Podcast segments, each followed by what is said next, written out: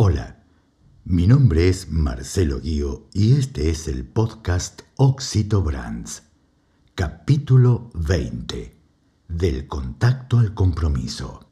Llevo más de 30 años de trayectoria académica y profesional y he creído siempre en construir marcas que permitan a las compañías obtener rentabilidad sostenida a partir de establecer un marco ético definido porque estoy convencido de que si estas marcas contribuyen a la creación de ecosistemas saludables y comunidades fuertes, estableceremos un modelo de negocio de éxito para todos los involucrados. Ya no se trata solo de productos o servicios.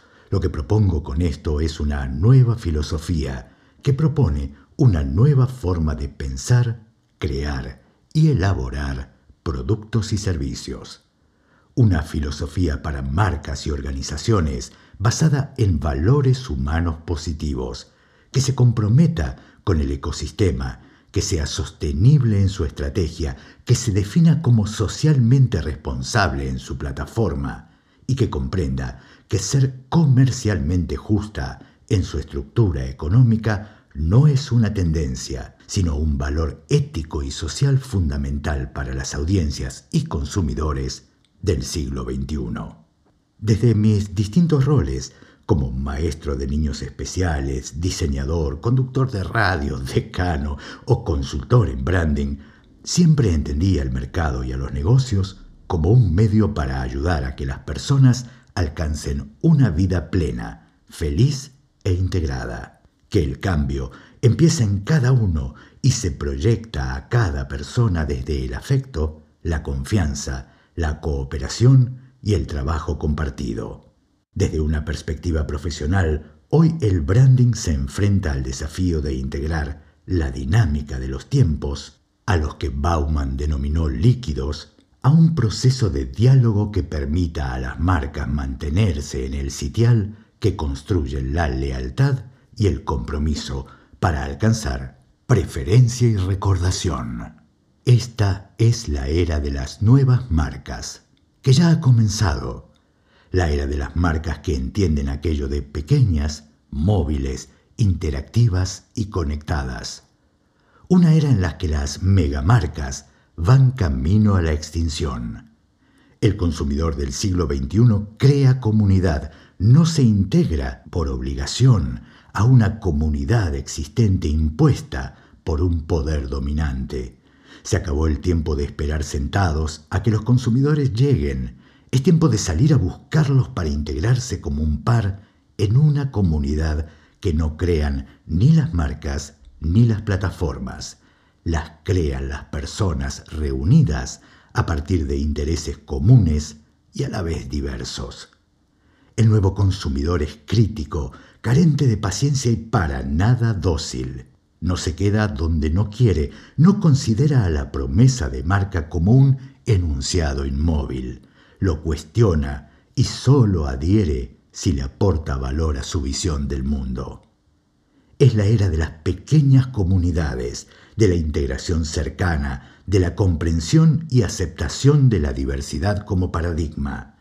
Lo exótico es deseable desde esa perspectiva como un par diverso, que coincide en una estructura de valores e intereses puntuales. La uniformidad y el pensamiento único que se busca imponer desde el poder choca de frente con la libertad de elegir que propone la contracultura Z. El poder es circunstancial y la sociedad es dinámica, algo que las nuevas generaciones han entendido desde hace tiempo. Nada es permanente. Lo saben las diferentes plataformas sociales que nacen, se desarrollan y mueren en un ciclo de vida cada vez más corto, porque lo único permanente es el cambio. Las marcas que entiendan que deben salir a buscar a sus consumidores en los ecosistemas creados por ellos podrán sobrevivir, evolucionar y crecer pero solo si se comportan como un par, si abandonan la idea del liderazgo dirigista y proponen a estos nuevos consumidores una estructura sostenida en valores que estén en sintonía con una verdadera democratización del vínculo. Se acabó el tiempo de la irresponsabilidad de uno y otro lado. Es el tiempo del compromiso, del pensamiento crítico y de la revolución de los valores humanos. Al igual que sucede con las personas, solo las marcas comprometidas pueden construir lazos duraderos. Y el compromiso surge como contraparte frente a la liviandad de un vínculo gestado exclusivamente por la dinámica del mercado. Enunciar una propuesta de valor no se limita a una expresión de deseos, solo tendrá sentido en la materialización concreta de dicha propuesta a través de acciones que sostengan la promesa de la marca enunciada. Lo efímero es el terreno del éxito ilusorio insignificante dentro de la lógica de una estrategia planificada.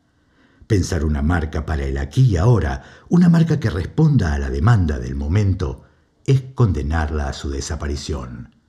Podrá alcanzar la belleza o el impacto de una estrella fugaz, pero a su paso solo quedarán los gases diluidos de la estela que ha dejado atrás. Las marcas que alcancen un compromiso recíproco con sus audiencias tienen garantizada su permanencia a lo largo del tiempo porque pasan a formar parte del activo cultural de las personas, un espacio de recaudación afectiva que posiciona a esta oferta en el más amplio sentido de la palabra, en el corazón y en la mente de sus audiencias. Es así que debemos entonces pasar de lo enunciativo a lo palpable, de lo efímero a lo trascendente, de la simpatía a la empatía y muy especialmente del contacto al compromiso.